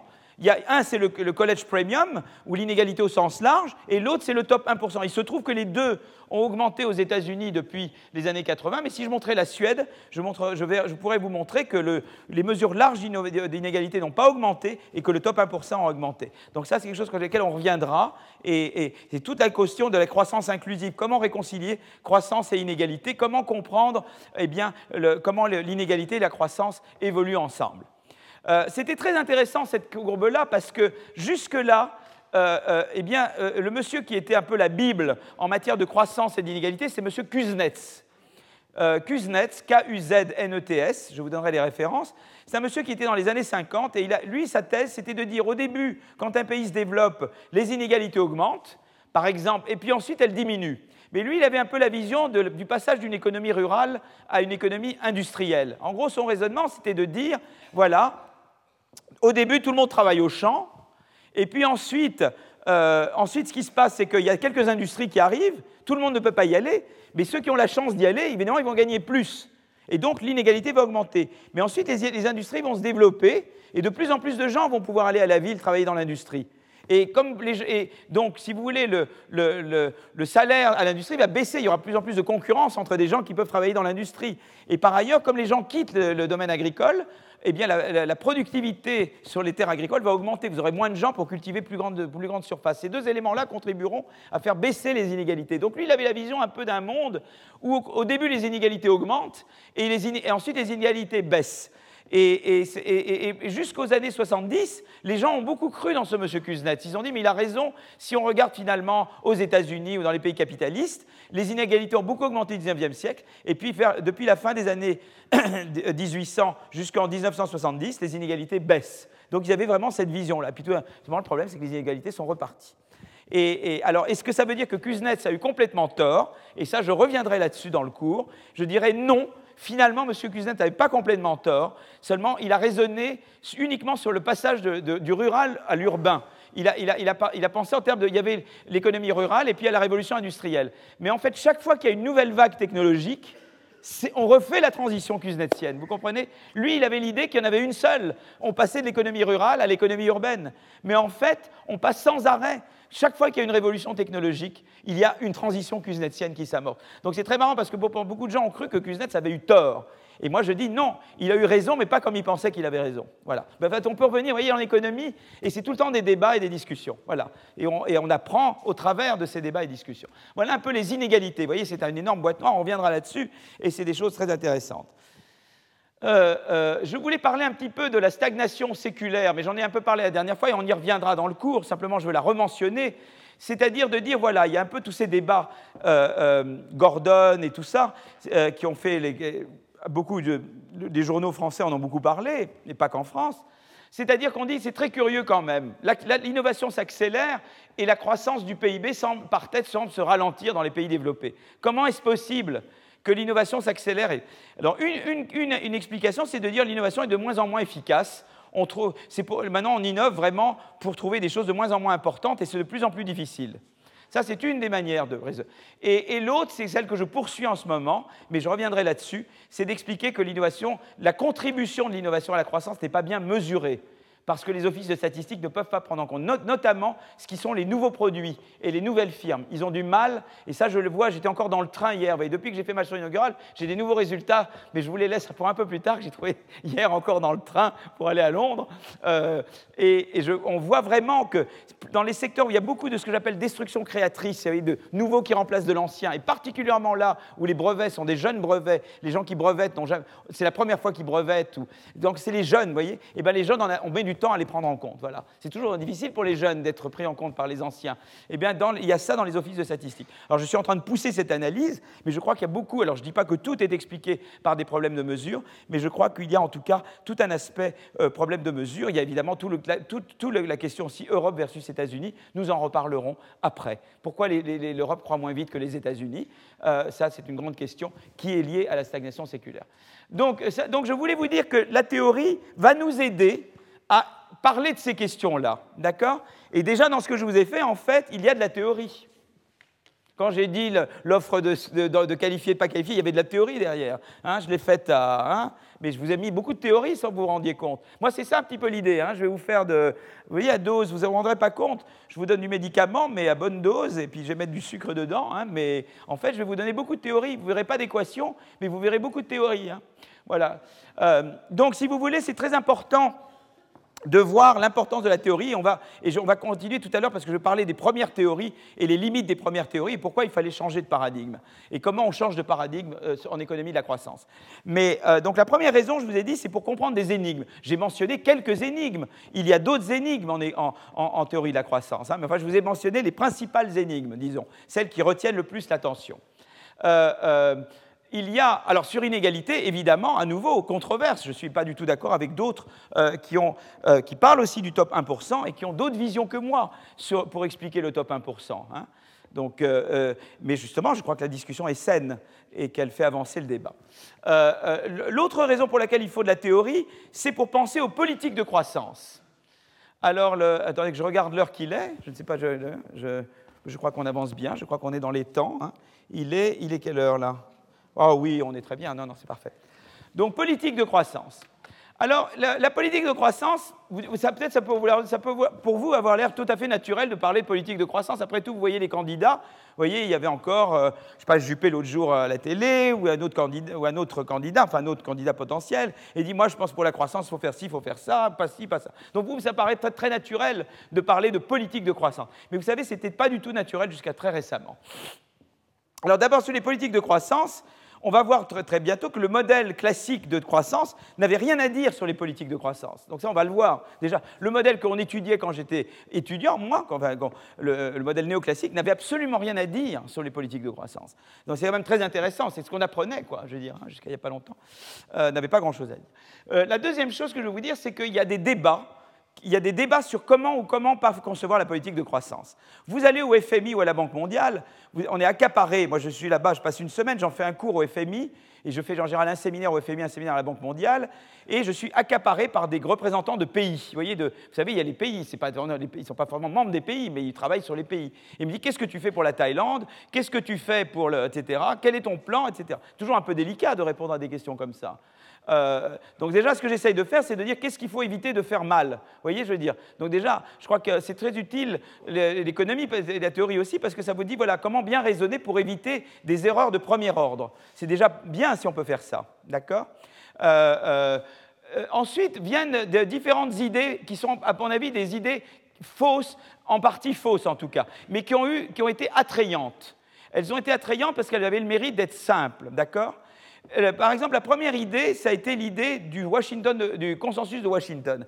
Dans les années 80, euh, il y avait un peu l'idée, c'était au moment où il y a eu la transition en Europe de l'Est et où il l'effondrement de l'Union soviétique, et il y a eu à ce moment-là, et c'était les années Reagan, euh, enfin la fin des années Reagan, mais enfin c'était le réganisme triomphant, et à ce moment-là, il y a eu, s'est forgé, disons, un consensus idéologique, disons, je dirais, entre la Banque mondiale, le FMI et le Trésor américain. Et c'est pour ça qu'on appelle ça le consensus de Washington. L'expression est de John Williamson, qui est un économiste anglais, mais qui a passé beaucoup de temps à Washington. Et le consensus de Washington, c'était de dire, pour croître, il faut faire le signe de croix. Quoi. Et le signe de croix, c'est euh, stabiliser, libéraliser, privatiser. je ne sais plus comment je le fais comme ça ou comme ça. Voilà. En gros, c'était ça. Donc le, signe de croix, c'était ça. Donc vous, vous alliez dans n'importe quel pays, et ce que faisait le FMI, le FMI allait partout et il disait, écoutez, c'est très simple, est-ce que vous avez stabilisé? Non. Toc, toc, toc, pan, pan. Hein. Est-ce que vous avez libéralisé? Ah, c'est pas bien. Est-ce que vous avez privatisé? Ah, c'est pas bien. Alors, beaucoup de ces choses sont valables. C'est pas que c'était idiot du tout. Mais c'était un peu les mêmes recettes marchent partout. Et, l'idée, c'était de dire voilà, on essaye ces recettes partout et ça, voilà, ça va marcher. Donc, euh, euh, euh, voilà, on ne se pose pas trop de questions et on va dans ce sens-là. Alors, euh, il, y a des, raisons valables. C'est vrai que stabiliser une économie, c'est plutôt en général une bonne chose. Quand vous dites à un pays, vous êtes en hyperinflation, essayez de maîtriser votre déficit et, de, façon à sortir de l'hyperinflation, c'est toujours un bon conseil. Donc, si vous voulez, c'est des conseils de bon sens. Vous voyez, c'est comme certains médecins, ils vous disent quoi qu'il arrive, euh, mangez pas trop de foie gras, euh, faites pas trop de. Bon, ça peut pas être mauvais. Vous voyez ce que je veux dire hein Sortez pas dans le froid tout nu etc. Donc ça, en général, c'est un peu ça le, consensus de Washington. Bon, donc si vous voulez, bon, libéraliser, c'est vrai que la libéralisation, je vous ai parlé de l'Inde, et je vous ai dit, voilà, ils ont libéralisé le commerce, et, et ça a eu des effets quand même importants, donc ce n'était pas absurde non plus. Bon, la privatisation, c'est moins évident, mais why not? Parce que c'est bien, si tout est public et, et posé par l'État, euh, l'État ne sait pas forcément euh, quelles sont les bonnes décisions ou pas, il faut laisser au marché. Donc si vous voulez, c'était une vision assez raisonnable quand même, hein, c'est pas, pas venu de rien. Voilà. Et c'est venu aussi du fait qu'on avait vu des expériences de développement. La Banque mondiale, après la Deuxième Guerre mondiale, avait été très dans des politiques d'aide, mais à des économies planifiées et ils avaient vu que cette aide ne marchait pas très bien. Donc, si vous voulez, c'était aussi sur la base d'expériences d'aide au développement qui n'avaient pas été très concluantes, voyez, euh, au sortir de la Deuxième Guerre mondiale. Bon, ça, c'est le premier débat. Washington, consensus. Il proposer la même chose à tout le monde. Le deuxième débat, et ça, on va revenir parce que je vais vous parler des institutions. Euh, je vais vous parler, montrer vraiment, il y a eu des travaux importants, dont je vais vous en parler dans la deuxième partie du cours aujourd'hui. C'est de dire, voilà, euh, il y a eu si vous voulez, les institutions, c'est très important pour la croissance. Voilà. Euh, il, faut, il, faut, avoir, c'est que derrière les bonnes politiques, il y a des bonnes institutions. Voilà. C'est-à-dire que si vous avez euh, Mugabe au Zimbabwe, euh, vous ne pouvez pas faire grand-chose. voyez C'est-à-dire s'il n'y a pas de garantie, s'il n'y a pas de contre-pouvoir, s'il n'y a pas de, voyez, de règles de droit, s'il n'y a pas de droit des contrats, s'il n'y a pas de, d'un certain nombre d'institutions, qui protège les droits de propriété, qui protège l'activité économique, etc., euh, etc., euh, eh bien, euh, on ne peut pas aller très très loin. Ça, et ça, c'est la règle du bon sens. Et on va montrer que c'est très important. Donc je vais, je vais, je vais revenir là-dessus. Mais donc, il y a eu des gens qui ont montré l'importance des institutions, et l'approche choupéterienne que je développe, elle est très basée là-dessus aussi, on le verra. et donc, voilà, et donc je parlerai tout à l'heure des institutions dans la deuxième partie du cours aujourd'hui. Mais déjà, j'anticipe un petit peu et je dis, bon, c'est très bien de reconnaître l'importance des institutions, mais ils ont été un peu trop loin. Alors, il y a un économiste qui s'appelle Easterly, qui était économiste à la Banque mondiale, et Easterly, il a, cette caractéristique que souvent, il pense faux, mais de manière intelligente. Et donc, euh, et donc, si vous voulez, il arrive avec des polémiques qui font écrire beaucoup d'angles. Donc, par exemple, une, c'est de dire les institutions comptent, et à partir du moment où on prend en compte les institutions, les politiques économiques ne comptent plus. C'est juste les institutions qui comptent. Ayez la bonne règle de gouvernement, après, moi, je ne m'occupe pas de connaître le détail de vos politiques. En gros, c'était ça. Acemoglu a dit un peu la même chose. C'est-à-dire qu'ils ont été trop loin. C'est-à-dire, une chose, c'est de reconnaître l'importance des institutions. L'autre, c'est de dire, une fois que j'ai les bonnes institutions, je n'ai aucun conseil à donner au pays. Et je veux m'assurer que vous avez euh, euh, un bon équilibre entre le, euh, des pouvoirs, hein, comme chez Montesquieu, ayez un judiciaire, exécutif, législatif, ayez une démocratie, ayez protection de droits de propriété. Une fois que vous avez ça, moi, le reste, je ne m'occupe pas. C'est secondaire. Donc là, il y a un peu cette idée que si vous voulez, les institutions, c'est tellement important que rien d'autre ne compte. Et, donc, euh, il y a eu ce débat-là. Et je reviendrai sur ce débat et je dirais que non, je ne suis pas d'accord. Les institutions, c'est important, mais néanmoins, les politiques, c'est également important, même à l'intérieur de pays qui ont de bonnes institutions. Pour vous donner un exemple, je veux dire, euh, la France. Alors, nous, il y a certaines institutions qu'on doit changer, euh, marché du travail, etc. Mais c'est évident que quand même, on est tous, quand je compare la France et les États-Unis, etc., nous sommes tous des pays démocratiques, nous sommes tous des pays où il y a la règle du droit qui prévaut, nous sommes tous des pays avec séparation des pouvoirs nous sommes même des pays raisonnablement. Il y, a, des médias libres, relativement libres. Euh, donc on est quand même tous des pays institutionnellement développés. Il n'y a pas d'hyperinflation ni en France, ni aux États-Unis, etc. Donc si vous voulez, on satisfait tous aux critères de base. Et pourtant, l'Europe croît beaucoup moins vite que les États-Unis. Donc c'est donc il y a quelque chose qui manque. Donc ça c'est un peu mon débat avec eux, à nouveau le controverse dont je parlais tout à l'heure. Mais il y a un peu cette, les seules les institutions importent. Voilà. Donc ça ça a été euh, un point que certains ont, donné comme débat. Alors ça il faut qu'on débatte avec eux. Est-ce que c'est vrai? Alors les institutions est-ce qu'elles importent? Oui. Est-ce que seules les institutions importent? Je pense que non. Et je vais essayer de vous en convaincre. Voilà un autre débat sur les politiques. Mais pour ça il faut de la théorie et de l'empirique, parce que si vous voulez comprendre comment les institutions peuvent importer, vous devez avoir un peu quand même une idée d'une théorie qui vous dit pourquoi elles pourraient importer. Vous voyez ce que je veux dire? Et ensuite, vous testez la théorie sur des données. Et le problème, c'est que, notamment Easterly a fait des régressions statistiques sans certaines théories. S'il avait eu ces théories en main, il aurait fait d'autres régressions statistiques, il aurait procédé à d'autres tests empiriques qui lui auraient donné d'autres résultats. Et, pour ça, et ça, je vais vous l'illustrer à nouveau pour comprendre en quoi la théorie c'est tellement important. Vous ne pouvez pas faire sans la théorie. Vous ne pouvez pas faire non plus sans l'analyse empirique. Et la troisième chose, ça a été le diagnostic de croissance. Alors là, c'est merveilleux. C'est des copains à moi très sympathiques. Ils s'appellent euh, euh, euh, Ricardo Haussmann. Alors je ne sais jamais, je sais que le boulevard Haussmann, c'est deux S, deux N. Je sais que j'ai un collègue économètre Haussmann à MIT, c'est un S et un N. Et je ne sais jamais avec Ricardo s'il a deux S ou deux N. Il se peut très bien que ce soit un S et deux N. Alors je voudrais que je vérifie. Danny Roderick, qui était un économiste de la croissance également, et Velasco, qui a aussi travaillé avec eux qui était aussi ministre des Finances au Chili. Il travaillait avec Bachelet pendant longtemps, ministre, son ministre des Finances. Donc ces gens-là, qu'est-ce qu'ils ont fait? Ils ont, ils ont dit, ben voilà, c'est très simple, on va aller dans des pays, on va faire des diagnostics. Et on va dire, voilà, on va, euh, regarder quelles sont les contraintes à la croissance. Et comment on va mesurer les contraintes à la croissance? Par les prix, quelque part. Vous voyez, vous allez dans un pays et vous voyez que, le, que disons, euh, la valeur d'une année d'études en plus n'est pas tellement grande. Vous dites, l'éducation n'est pas vraiment une contrainte. Vous allez dans un pays, vous voyez que les taux d'intérêt ne sont pas tellement élevés, vous dites le capital et le, crédit n'est pas tellement une contrainte. Et c'est comme ça qu'ils ont fait. Donc, mais ce qui était intéressant chez eux, c'est que d'abord, ils ont remis en cause le, consensus de Washington. C'est-à-dire qu'ils ont d'abord compris que, vous voyez, euh, je vous disais tout à l'heure le signe de croix, libéraliser, privatiser et, stabiliser. Bon. Les économies asiatiques, elles avaient tout stabilisé. Seulement, euh, euh, la privatisation, en Chine, il n'y en a pas eu beaucoup. Et pourtant, l'économie chinoise croît à 10%, euh, alors qu'il y a eu plus de privatisation dans certains pays latino-américains qui croissent beaucoup moins vite. Donc, ce n'était pas évident qu'il fallait absolument tout de suite privatiser. Alors, peut-être plus tard. Mais par ailleurs, la libéralisation, c'est vrai que c'est bien, mais par exemple, la Corée ou certains pays asiatiques ont mis du temps avant de libéraliser. Le Japon a cru très vite avec une économie avec peu de libéralisation. Le Japon avait le fameux ministère de, l'Industrie et du Commerce qui réglementait les importations, les licences d'exportation. Vous voyez, n'importe qui ne pouvait pas importer au Japon. Et, en même temps, il y avait la promotion à l'exportation, c'est-à-dire qu'ils réglementaient strictement la concurrence internationale. Et ils ont eu des taux de croissance fabuleux. Vous voyez ce que je veux dire? Et la Corée, pareil, la Corée du Sud. Donc, si vous voulez, ce n'était pas clair que le, consensus de Washington s'appliquait voyez, parce qu'il y avait des pays qui visiblement ne suivaient pas à la lettre le consensus de Washington et qui connaissaient des taux de croissance beaucoup plus élevés que des pays qui ne suivaient pas le consensus de Washington. Donc, si vous voulez, là, euh, donc ça, été le mérite de ces, de ces trois euh, collègues à moi, qui sont très sympathiques, on, on aime beaucoup. Mais euh, le, le, le, défaut, c'est d'utiliser les prix pour voir les contraintes. C'est pas, pas ça, il faut au contraire faire des. Il y a une autre manière de le faire, j'en parlerai dans le cours, de manière informelle, mais il y a une autre façon de regarder qu'est-ce qui peut être des contraintes à la croissance. Parce que le prix ne veut rien dire. Vous comprenez, par exemple, euh, en France, il se trouve que le prix du travail qualifié n'est pas tellement élevé. Ça ne veut pas dire qu'il ne faut pas améliorer l'enseignement supérieur en France.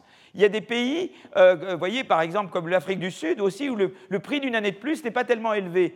Mais ça ne veut pas dire qu'il ne faut pas énormément investir pour améliorer le système d'éducation en Afrique du Sud. Et, c'est là qu'ils ont regardé qu'un côté du marché et pas l'autre. Ils ont regardé de manière statique et pas d'une manière, dynamique, en regardant en termes de croissance. Donc l'idée de contrainte à la croissance une bonne idée, mais l'idée de mesurer la contrainte à la croissance par les prix, ça c'est une idée qui est problématique. Voilà. Donc j'ai eu des gros débats avec eux. Et alors ce qui était amusant, euh, pour raconter un peu l'histoire, parce qu'il faut que ce soit un peu vivant. J'étais avec Haussmann et Roderick. Ils sont des amis euh, très proches, je les aime beaucoup. On est allé en Afrique l'Afrique du Sud. Alors d'habitude, vous savez, quand, le FMI allait dans des pays pour les conseiller, vous ça fait un petit peu l'orthodoxie, euh, il faut faire ci, il faut faire ça, hein, et, nous, on sait ce qu'il faut faire, et vous, vous ne savez pas, et nous, on est arrivé pour conseiller Mbeki, c'était le gouvernement d'Mbeki à l'époque, et il, voulait faire une, c'était avec Harvard, et on devait faire une commission croissance. Et on est arrivé, on n'était pas d'accord entre nous.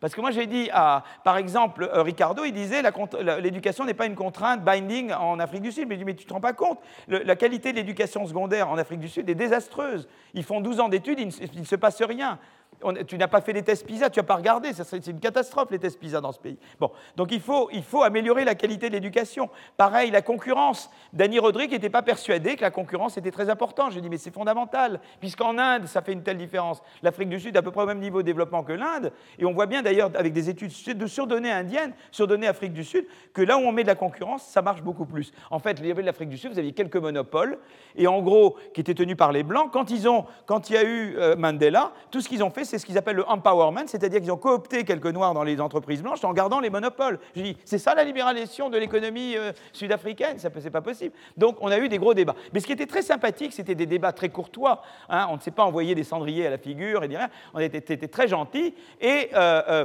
et si vous voulez, c'était passionnant parce que, si vous voulez, ils ont appris énormément, les Africains, parce qu'ils nous ont vu débattre entre nous. Et ça, je crois qu'il n'y a rien de tel que le débat. Je crois beaucoup dans le débat pour apprendre, pour que l'économie marche. Je ne crois pas du tout dans une vision, euh, l'économie c'est ci et c'est pas ça. L'économie, c'est un débat permanent et il y a argument et contre-argument. Et c'est ça qui fait avancer le débat. Voilà. Donc c'était très intéressant et ça a donné lieu à des études et, et je crois que maintenant on a tous avancé beaucoup avec ça. Donc, si vous voulez, voilà les questions qui se posent en politique de croissance. Évidemment, à chaque fois, avoir une théorie vous aide à comprendre pourquoi le consensus de Washington, ça ne suffit pas, pourquoi les institutions seulement, ça ne marche pas, et pourquoi le diagnostic tel qu'eux l'avaient fait n'est pas la bonne manière de faire le diagnostic. Et je reviendrai là-dessus dans le cours, d'accord?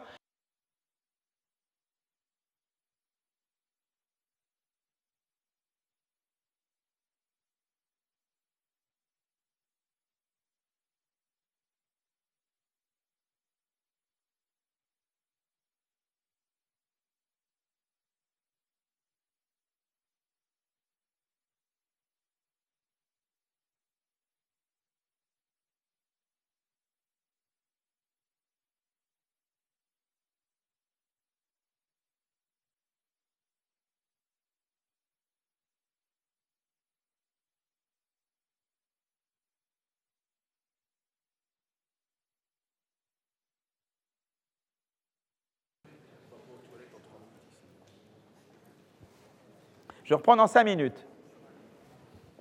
Que je, je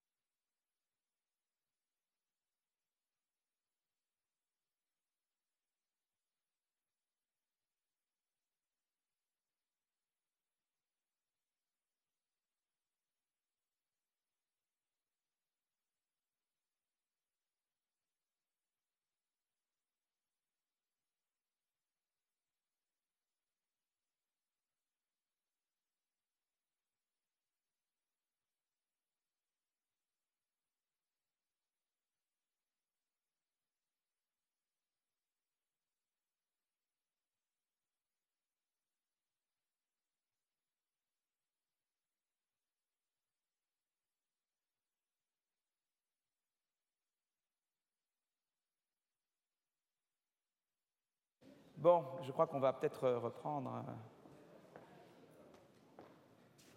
Il est. Voilà.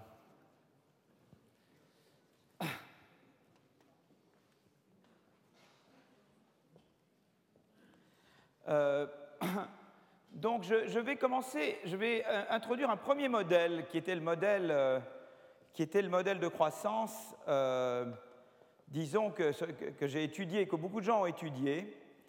C'est le modèle de croissance par accumulation du capital. Mais je, je le fais ça parce que vous pourriez dire, mais pourquoi introduire un modèle qu'on n'utilise plus tellement? D'abord, c'est un modèle que beaucoup de gens utilisent encore. donc le modèle est encore très utilisé.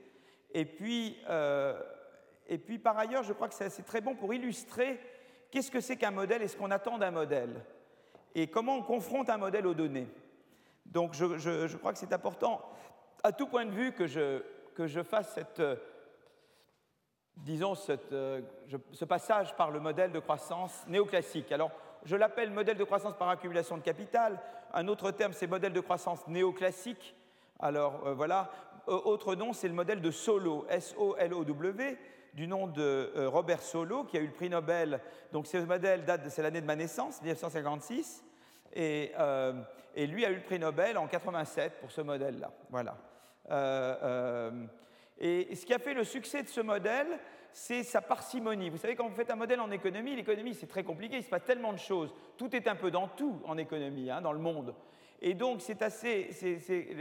il faut, c'est beaucoup de travail pour arriver à quelque chose de très simple où vous faites un peu comme un croquis. Vous savez que des fois, vous avez des gens qui font, ils vous font des aquarelles, par exemple. C'est des aquarellistes géniaux, ils vous font trois traits et ils, ont capturé un port, un endroit, etc. Eh c'est appelé quelque part un modélisateur qui a du talent. Il est capable, c'est comme un excellent aquarelliste, aquarelliste. Euh, et il arrive ça à deux traits, et avec deux équations, Solo vous décrit un processus de croissance. Et si vous voulez, c'était très utile aussi parce que nous qui avons travaillé sur d'autres modèles, Solo a toujours été un modèle de modèle. Vous voyez ce que je veux dire? C'est-à-dire il faut qu'on arrive, si j'arrive avec un modèle qui a 10 équations, personne ne va faire attention. Si j'ai un modèle qui se ramène à deux équations ou un petit nombre, à ce moment-là, les gens regardent parce que c'est vrai que j'ai mis le doigt sur les processus fondamentaux. Et donc, si vous voulez, euh, Solo, c'est un peu, c'est une référence. Donc, si vous voulez, le succès de Solo, c'est d'abord parce que vous avez un modèle élégant et parcimonieux, c'est-à-dire qui économise en hypothèses et en équations. On écrit tout avec peu d'équations et de manière très ramassée. Donc ça, c'est quand même très joli. L'autre chose qui est très intéressante chez Solo, c'est que c'est un modèle qui explique pourquoi, sans progrès technique, il n'y a pas de croissance de long terme. Donc, si vous voulez, c'est un modèle de croissance qui vous explique pourquoi, euh, en gros, voilà, l'accumulation de capital ne vous donne pas de croissance. Voilà, c'est très intéressant. Donc, c'est un petit peu un modèle qui est un modèle de référence, c'est-à-dire de dire, voilà, dans la réalité, on sait qu'il y a du progrès technique, de l'innovation, mais on, prend Solo comme, comme référence c'est le monde où il n'y aurait pas de progrès technique. Vous voyez ce que je dire Il n'y aurait pas d'innovation. Et là, on est dans le modèle de Solo. Donc ça, c'est aussi quelque chose de très utile. Euh, il y a en économie Haro Debreu, par exemple, ou Valras, si vous avez entendu parler. Et la théorie d'équilibre général, ben, la référence, c'est Haro Debreu. Mais ensuite, on s'écarte d'Haro Debreu. Par exemple, en théorie de la finance, il y a Modigliani et Miller qui expliquent que sous certaines conditions, peu importe comment je finance, si je n'ai pas de coût de transaction, s'il n'y a pas d'information asymétrique, etc., dans une économie sans coût de transaction, eh bien que je finance un investissement par dette ou par action, euh, n'a aucune importance. Mais on sait que dans la réalité, ça a beaucoup d'importance, parce qu'on n'est pas dans le monde de Modigliani et Miller. vous voyez, Solo, c'est un petit peu à la croissance ce qu'est Modigliani et Miller à la théorie de la finance, ou ce qu'est Debreu à la théorie des marchés. Vous voyez ce que je veux dire? C'est, voilà. Et donc, c'est toujours bien d'avoir le, le, voyez, le point de référence qui est un, voilà, un point comme celui-là. Donc, je crois que c'est intéressant. Et, Solo est un homme euh, adorable. Enfin, moi, j'ai eu dans ma vie, je vais un peu vous raconter aussi, je ne pas mon histoire, c'est aussi vous raconter un peu mes, mes, rapports avec les économistes, si vous voulez. Et c'est des très grands. Et les très grands, en général, ils ne sont pas prétentieux. Alors peut-être que si vous me trouvez trop prétentieux, levez le doigt et dire vraiment, euh, là, ça va pas du tout. D'abord, je ne suis pas un très grand, donc euh, je n'ai pas besoin d'être très prétentieux. De ne pas être très prétentieux, oh là là, je commence à m'en mêler les pattes, là. Bref, donc moi, je ne me sens pas concerné. Mais bon, les très grands que j'ai connus, ils sont en général très modestes.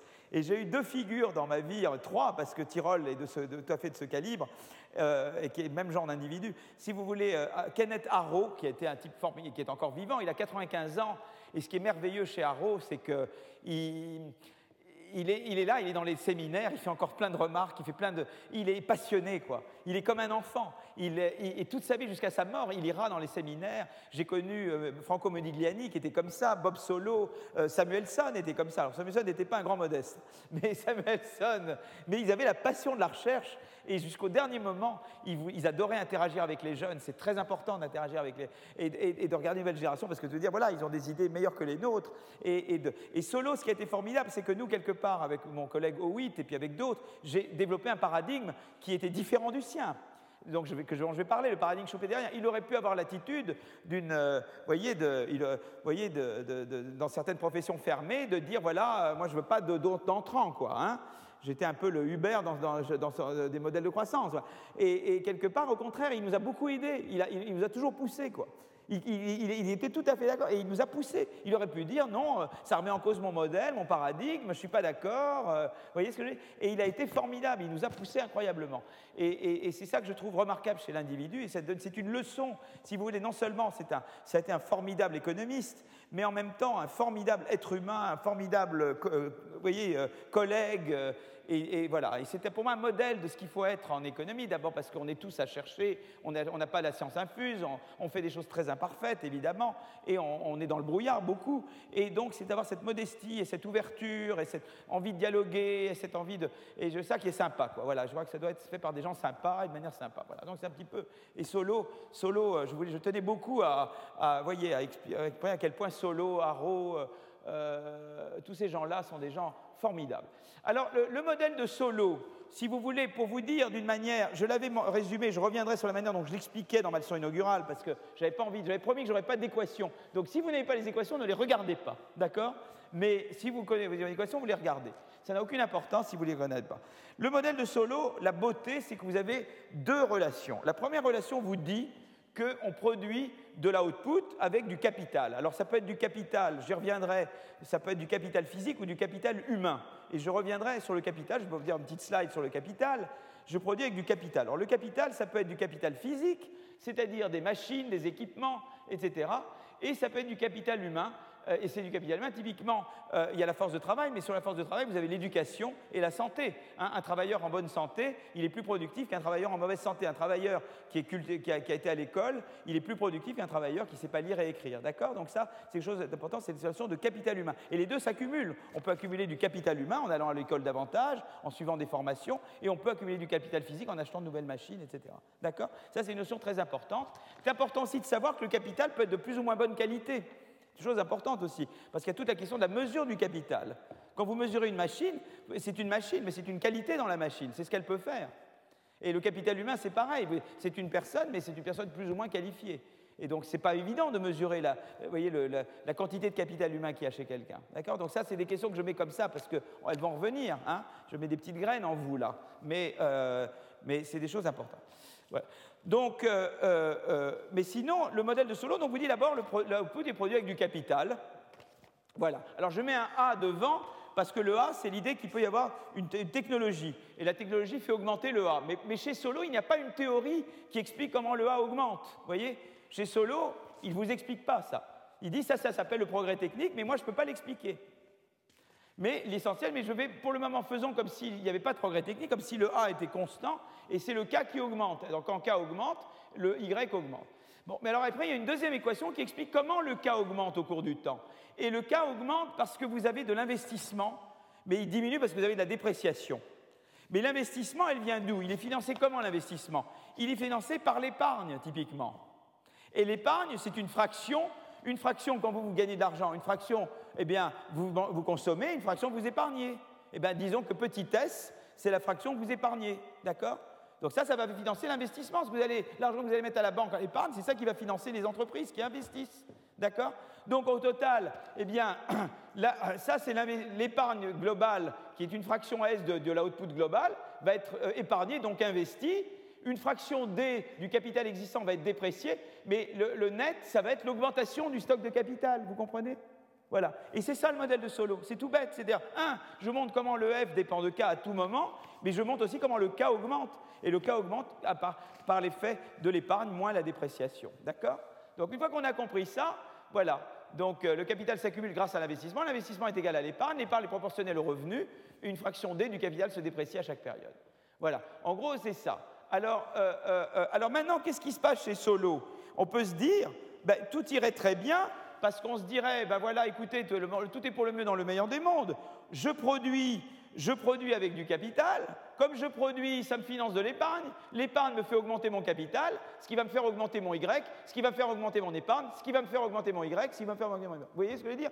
On peut se dire finalement, eh bien, on n'a pas besoin de progrès technique. Mais le problème, et c'est là qu'est le problème, c'est que malheureusement, il y a ce qu'on appelle des rendements décroissants à l'augmentation du capital. C'est-à-dire que euh, quand vous augmentez, si je n'ai pas du tout de capital, je mets une machine, bah, j'augmente évidemment ma production de zéro à quelque chose.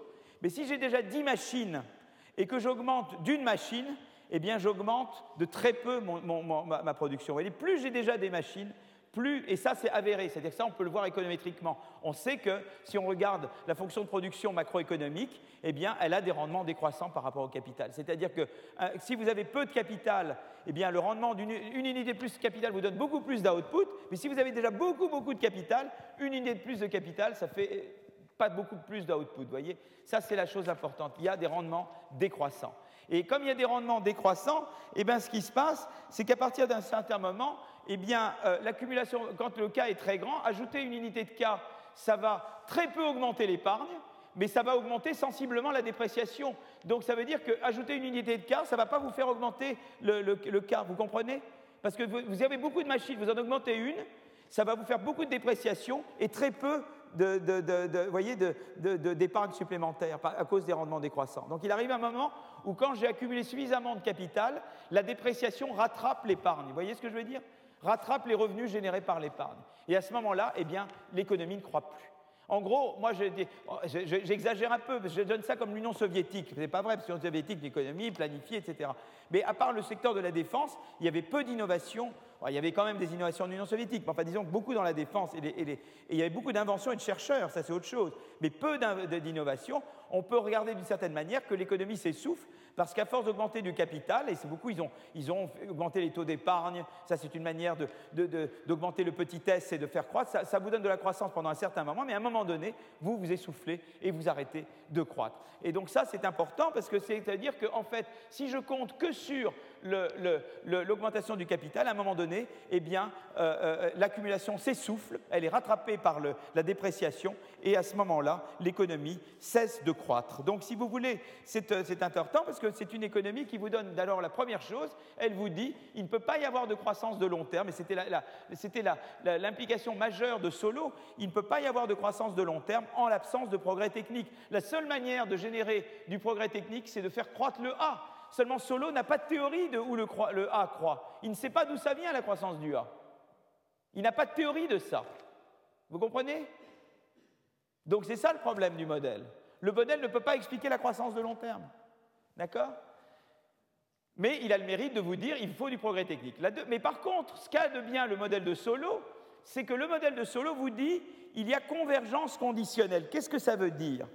Eh bien, ça veut dire la chose suivante. Voyez, le je divise, quand il y a des rendements décroissants, ça veut dire que plus j'ai d'unités de, capital, plus la croissance de mon capital va baisser. Vous voyez, si je n'ai pas du tout de capital, je rajoute une unité de capital, vous voyez ce que je veux dire La croissance de mon capital va, augmenter très vite. Je divise par K ici, delta K sur K. Ça va être très. Quand, quand K est petit, ça va faire un truc très gros. Mais quand K est très élevé, ça va être un truc petit. Quand j'ai peu de capital, comme j'ai des énormes rendements au capital, ma croissance va être très forte. Quand j'ai déjà beaucoup de capital, mon taux de croissance va être très faible, puisque vous voyez, ma croissance ne peut venir que du capital, et une unité de capital de plus ne donne presque pas d'épargne en plus. Donc c'est un modèle qui vous dit qu'il doit y avoir convergence. Vous comprenez? Alors conditionnel, parce que conditionnel au fait qu'on ait les mêmes paramètres, qu'on ait tous le même petit S, le même petit D, et la même fonction là, F, mais bon, n'allons pas dans le détail. Mais c'est très intéressant, c'est que c'est un modèle qui vous prédit la convergence en tout cas entre des pays, entre des régions qui sont suffisamment similaires. Vous voyez ce que je veux dire? Et donc, si vous voulez, qu'est-ce qui a fait que ce modèle a, disons, eu du succès pendant longtemps? Il a eu du succès pendant longtemps parce qu'en fait, si vous voulez, un certain nombre de personnes, il se peut que Barreau ait un prix Nobel la semaine prochaine, pour ça, c'est possible, euh, euh, euh, avec quelqu'un d'autre peut-être. et pas moi, c'est que Barrault et Salah Martin, qu'est-ce qu'ils ont montré? Ils ont dit, bah, écoutez, le modèle de Solo, c'est pas mal quand même, parce que nous, avons, on, va regarder entre, on va regarder entre pays ou entre États américains. Et on voit que des pays relativement similaires tendent à converger les, PIB par tête de ces pays tendent à converger. Les pays qui ont les PIB par tête les plus faibles tendent à croître plus vite, qui ont les stocks de capital donc les plus faibles, croissent plus vite que les autres. Au sein des États américains, il semble voir aussi une convergence. Vous voyez, je veux dire, les, États américains en, en, retard semblent converger. Et lui, il attribue la convergence au fait qu'il y a des rendements du capital plus importants dans les zones moins développées. Vous comprenez? Donc lui dit voilà. Alors moi, ma théorie de la convergence est différente. Moi, c'est plutôt les théories de je suis loin, je peux tirer parti du savoir qui existe dans les pays plus développés. Mais disons qu'on peut dire voilà, si on croit dans le modèle de Solo, il prédit une certaine convergence. Et Barrault, Salah et Martin, eh bien, ils ont, ils ont montré qu'en gros, eh bien, plus les pays étaient, euh, moins, ils, avaient, moins, ils avaient, de capital par rapport à leur, à leur PIB, plus ils avaient une croissance forte. Voilà, vous voyez ce que je veux dire? Et pareil entre États américains mais en excluant les pays africains et toute une série de pays qui ne sont pas dans, le club, si vous voulez, quelque part. Donc c'est ça qu'ils ont fait.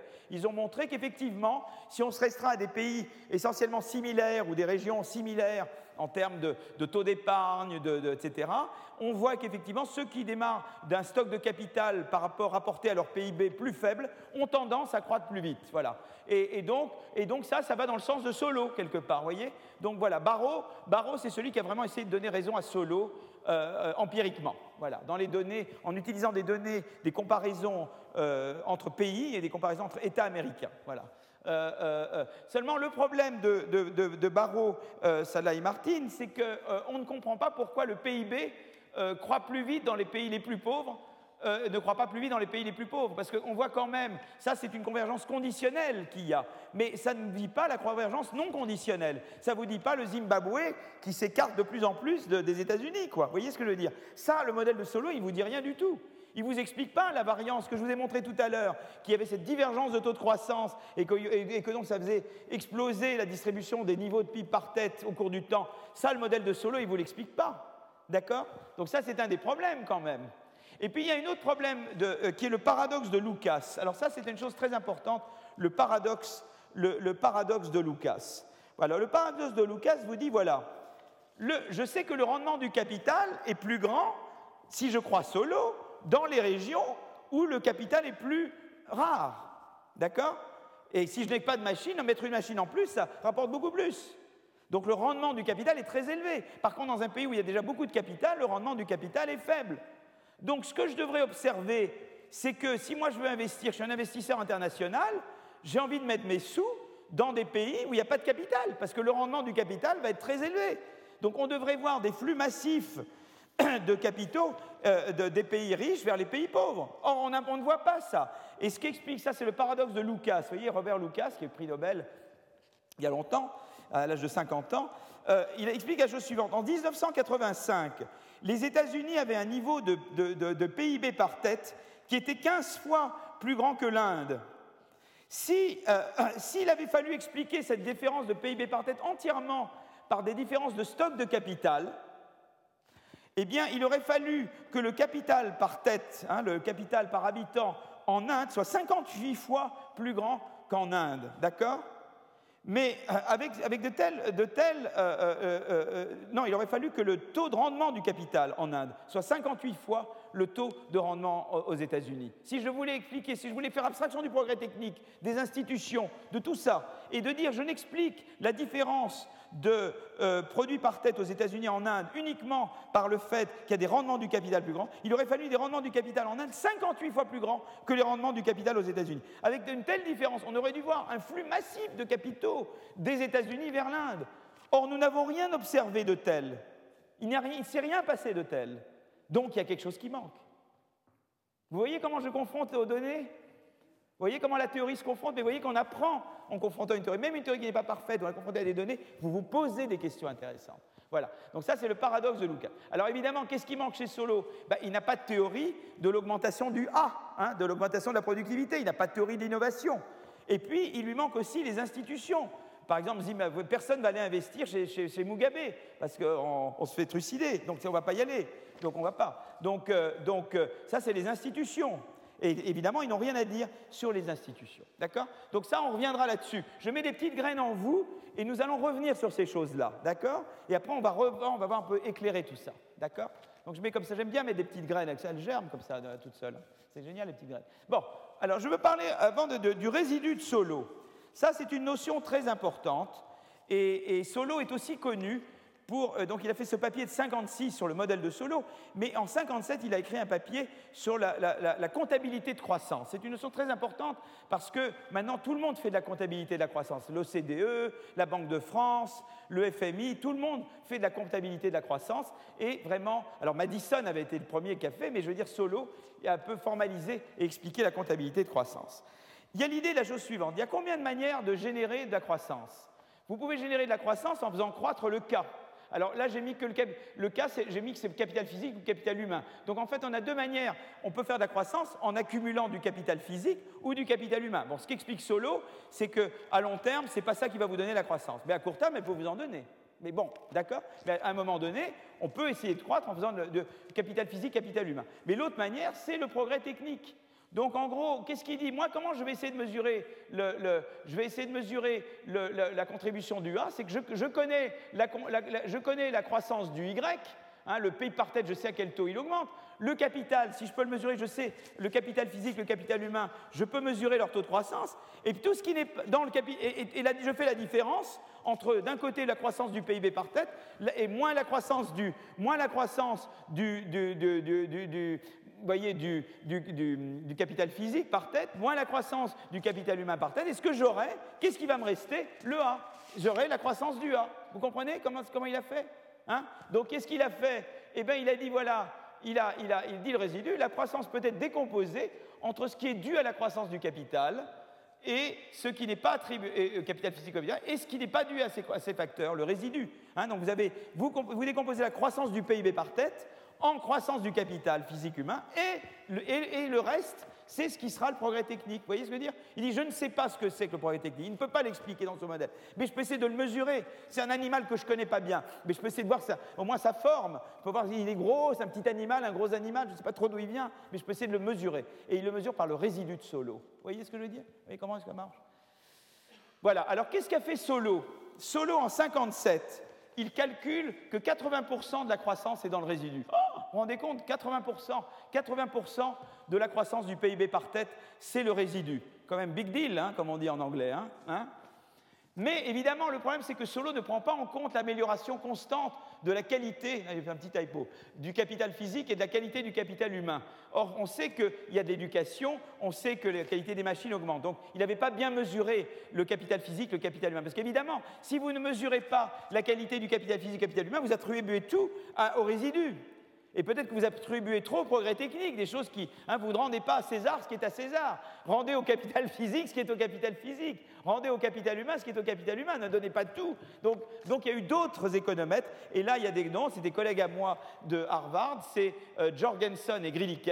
Alors, Svil Grilikes est un type très important, c'est en économie de l'innovation, de la productivité. Il est mort malheureusement trop jeune. Et il a toute une école derrière lui. Jacques Mérès, par exemple, euh, qui est un, remarquable chercheur français, est, en fait a beaucoup travaillé avec Grilikes et Dave Jorgensen, qui est mon collègue, était mon collègue à Harvard. Et, donc, qu'est-ce qu'ils ont fait? Ils ont, ils ont refait solo, mais en mesurant en prenant en compte l'amélioration de la qualité du capital humain et du capital physique. Et quand ils font ça, eh bien, ils expliquent, ils ont un résidu. Alors, il, reste un résidu important. Le problème, c'est évidemment de l'expliquer. Alors, voyez, regardez, quand on reprend leur, par exemple, Jorgensen a fait ça plus récemment avec un autre co-auteur, puisque euh, était décédé. Donc, il y a dû. Et là, qu'est-ce qui s'est passé?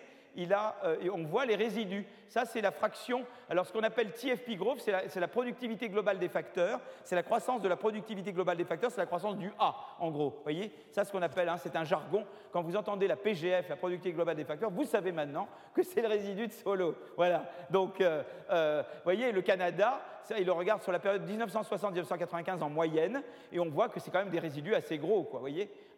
Ça, c'est les pays développés. Euh, ça, c'est les pays qui sont. Euh, ça, ça a été fait par Alwin Young, qui est un économiste qui est à Londres, qui est remarquable. C'est un grand, grand, euh, grand spécialiste de la comptabilité de la croissance sur les pays, notamment asiatiques. Et lui montre que bon, pour Singapour, le résidu de Solo est assez faible parce qu'apparemment, il y a eu beaucoup d'accumulation de capital récemment sur cette période 66-90 au, Singapour. Donc la part relative du, du, A par rapport à l'accumulation du capital humain, du capital physique, avait l'air plutôt faible en Singapour, mais partout ailleurs, elle est très importante. Donc ça veut dire que le A, la croissance du A, c'est très important. Ça joue un rôle très important. Et on sait dans le modèle de Solo que plus ça va aller, plus ça va être le A qui va tout déterminer, puisque le capital va cesser de croître. Tout va venir de la croissance du A. Mais déjà maintenant, on voit que c'est très important. Donc on doit, comment peut-on avoir une théorie qui laisse de côté euh, euh, quelque chose d'aussi important dans la croissance? C'est quand même très important. D'accord? Donc ça, c'est la chose qui est... Alors je voulais simplement maintenant, euh, là j'ai parlé pour expliquer les différences de taux de croissance.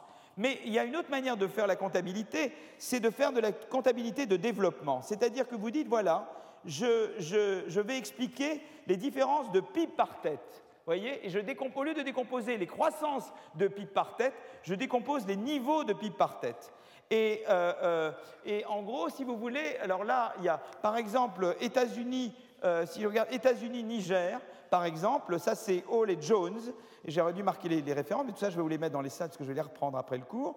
Euh, eh bien, il montre que, on sait que le, PIB par travailleur est 35 fois plus grand aux États-Unis qu'au Nigeria.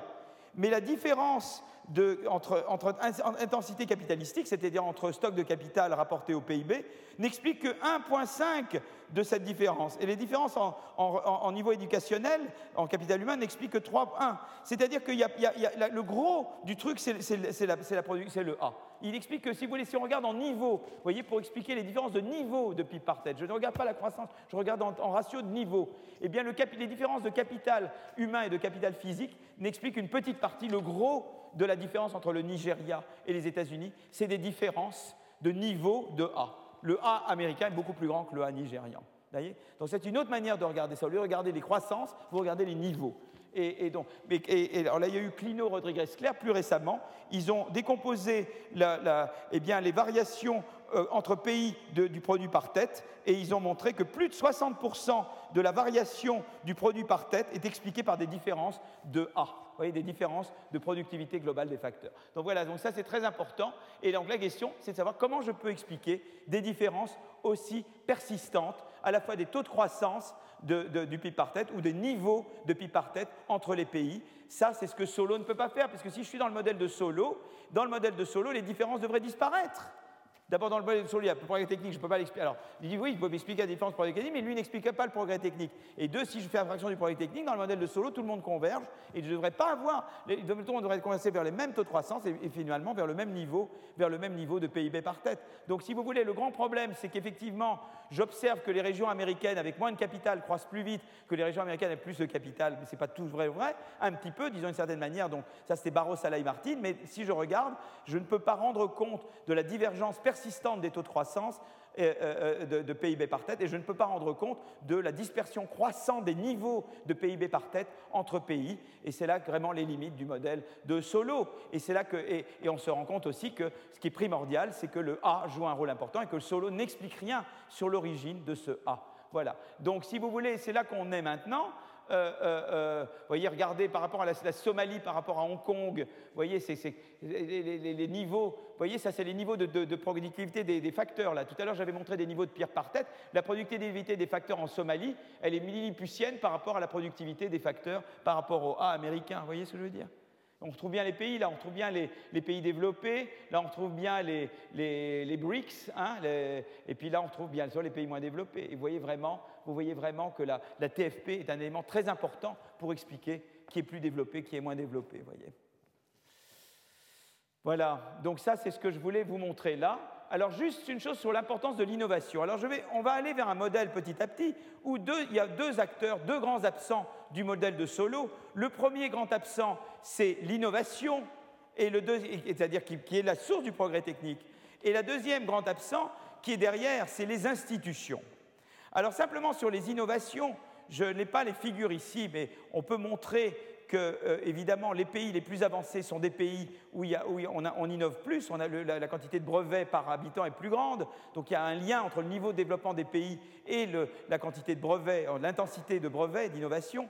Mais je veux vous montrer simplement la chose suivante. Et ça, c'était une autre manière de critiquer Solo, qui, est due à Romer, euh, qui peut-être lui aussi aura le prix Nobel la semaine prochaine. Donc, si vous voulez, et donc, Romer dit la chose suivante, dit voilà, si je croyais dans Solo, Solo, ça veut dire que la croissance va aller vers zéro. Si je crois dans le modèle de Solo, je pense que la croissance va décroître au cours du temps.